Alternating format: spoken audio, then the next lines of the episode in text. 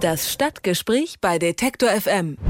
Mitte August ist ja Sternschnuppenzeit. Ein Blick in den Sternenhimmel und schwupps ist da eine Sternschnuppe nach der anderen zu sehen. Das sind ja nichts anderes als Meteoriten, die in der Erdatmosphäre verglühen. Nur sehr selten zerbricht das Gestein und landet auf der Erde. So ist es geschehen am 15. März in der Schweiz. In den Kantonen Schwyz, Uri, Graubünden und Tessin sollen Meteoritenstücke immer noch zu finden sein.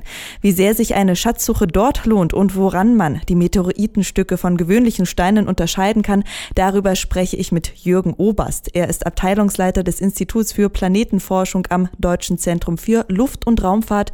Und ich sage schönen guten Tag, Herr Oberst. Ja, guten Tag. Ja, über dem Zürichsee ist ein Meteorit zerbrochen. Lohnt sich dort jetzt die Suche nach Gesteinsbrocken oder sollte man vielleicht doch eher in die Berge gehen und da auf Schatzsuche gehen? Ja, wir konnten also ziemlich genau bestimmen, wo der Meteorit heruntergekommen ist und konnten das festlegen auf ein äh, Gebiet, das ist so ungefähr eine Ellipse mit einer Länge von etwa 30 Kilometern. Ne? Und da wird es sich schon lohnen, mal aufmerksam durch die Gegend zu gehen und da mal auf die Suche zu gehen. Und woran erkenne ich jetzt genau einen Meteorit und kann das dann unterscheiden zwischen ganz normalen irdischen Steinen? Ja, das ist natürlich gerade im, im Gebirge also so sehr, sehr schwierig also für den Laien, das äh, auseinanderzuhalten. Also man kann vielleicht als Anhaltspunkt nehmen, dass man halt nach einem Stein äh, suchen muss, der sich von der Umgebung auffallend abhebt. Der ist in der Regel also relativ dunkel. Wenn man ihn anhebt, ist der auch also immer relativ schwer. Man ist also manchmal auch regelrecht erschrocken, ähm, wie, wie schwer solche Meteorite sind. Viele Meteorite sind leicht magnetisch. Das ist immer noch so ein kleiner Hinweis. Ne? Und die letzten Hinweise, die können eigentlich dann nur noch kommen aus dem Labor. Man muss das äh, Teil dann in ein Labor bringen und da ausführlich untersuchen, aufschneiden und so weiter. Und woran genau liegt das, dass der Meteorit so schwer ist oder das Gestein so schwer ist? Die äh, Meteorite, die normalerweise zu uns kommen, da gibt es also alle möglichen. Es gibt also Feste aus ähm, Stein und Eisen und aber auch also aus lockerem Material. Ne? Aber die, die aus Stein und Eisen sind, die festen, ne? das sind halt die einzigen, die es also schaffen bis runter auf den Boden. Deshalb kommt das, dass die Meteorite, die wir finden, die sind alle halt ähm, also sehr, sehr schwer und kompakt. Und die anderen, die verglühen, wie gesagt, und das ist dann immer die Sternschnuppe, die wir am Himmel sehen. Kommen wir mal dahin, sagen wir, okay, wir haben das Glück und finden ein Meteoritenstück. Darf man das dann überhaupt behalten? Ja, das ist eine ganz, ganz schwierige Frage, wo sich die Experten auch immer wieder ähm, streiten. Ich weiß zum Beispiel in Deutschland ist also ganz feste Regeln, die auch in den Bundesländern verschieden sind. In Bayern ist das so geregelt, dass also die Hälfte des Meteoritenfundstücks, dass die dem Eigentümer vom Gelände gehört und, und die andere Hälfte gehört tatsächlich also dem Finder. Und Eigentümer und Finder müssen sich dann halt irgendwie ähm, einig werden, wie sie sich den, den Fund dann irgendwie teilen.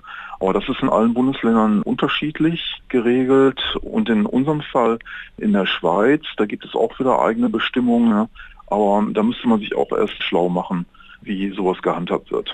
Dann die Frage, wenn sich dann wirklich Finder und sozusagen mhm. Eigentümer das äh, Stück teilen müssen, wie wertvoll ist denn so ein Stück Meteorit? Also darf man das irgendwie, was weiß ich, online verscherbeln oder müsste man das irgendwo eigentlich melden? Also in der Regel müsste man das also schon melden und halt mit dem Eigentümer von dem äh, Gelände also abklären, wie man da am besten verfährt.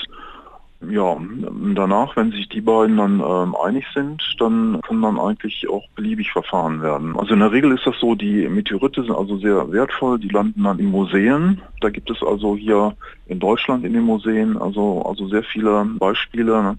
Ne? Aber es gibt auch den Fall, dass halt äh, kleine Teile des Meteoriten auch verkauft werden im Internet. Es gibt auch also ganze Börsen und Messen, die sich damit beschäftigen. Da gibt es also alle, möglichen äh, Verfahrensweisen. Und äh, wie es so ist äh, mit Dingen, die uns ein bisschen unbekannt sind, da wirren sich ja immer so Mythen drumherum. Und es gibt zum Beispiel auch das Gerücht, dass Meteoriten radioaktiv seien. Stimmt das denn überhaupt? Also radioaktiv nicht, nicht in dem Sinn, dass die jetzt irgendwie gefährlich wären. Da kann man also ganz unbesorgt sein, man kann die also aufsammeln und mitnehmen, das ist also gar kein Problem. Ne? Im Labor, wenn man also ganz, ganz feine Messgeräte hat, dann kann man also eine Radioaktivität nachweisen. Ne? Und das ist dann auch ein ganz wichtiger Test, um zu sehen, ob das wirklich ein Material ist, was aus dem Weltall kommt. Aber das ist nur mit also ganz feinen Analysemethoden nachzuweisen. Also ein Meteorit ähm, ist in der Regel auch nicht mehr radioaktiv als irgendwelches metallisches Gestein im, im Gebirge. Ne? Okay, also unterscheidet sich da nicht so arg. Dann aber trotzdem die Frage, wie wichtig ist denn genau dieses Ereignis für die Forschung? Ja, Meteoritenfälle sind ja ähm, extrem selten und das sind auch immer ähm, große Glücksfälle für die Forschung. Muss sich vorstellen, das sind da also Gesteinsproben aus, aus dem Weltall. Da kommt man ohne weiteres ja gar nicht so ran. Es gibt ähm, Raumsonden, die zum Mond und zum Mars und zu den Asteroiden fliegen, wo halt ähm, das Gestein da im, auf dem Mond, auf dem Mars vor Ort untersucht werden. Ne?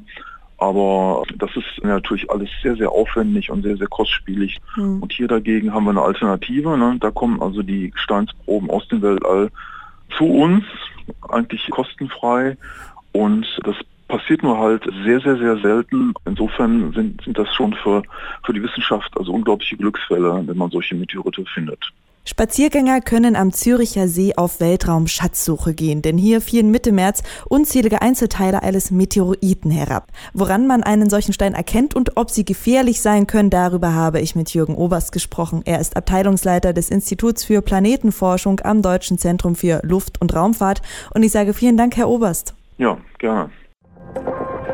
Alle Beiträge, Reportagen und Interviews können Sie jederzeit nachhören im Netz auf detektor.fm.